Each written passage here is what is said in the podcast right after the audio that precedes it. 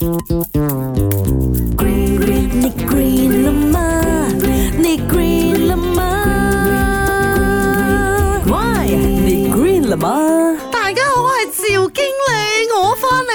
喂，你好耐冇喺度乱咁嗌啦，大家系冇挂住我。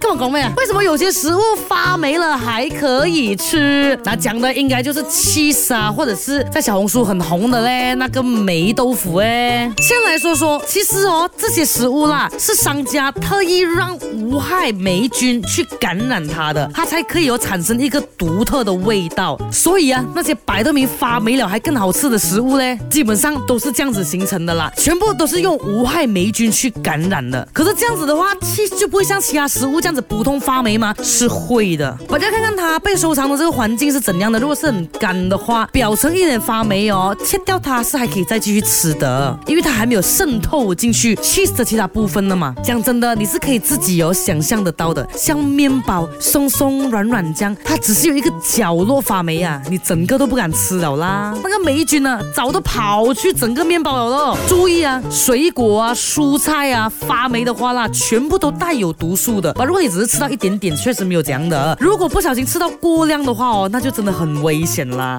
再说啊，发霉有一种霉味的嘛，很臭的，那你可能吃得下去哦。虽然说有些食物发霉了，你可以切掉表层，它还没有渗透进去那个整个食物里面，还可以继续享用。但有些又是不可以的哦。这样你应该怎么分辨呢？如果那你真的是遇到这种不确定的状态啦，我劝你还。是算了吧，就整个都不要了吧，宁愿不吃，好过吃错，对不对？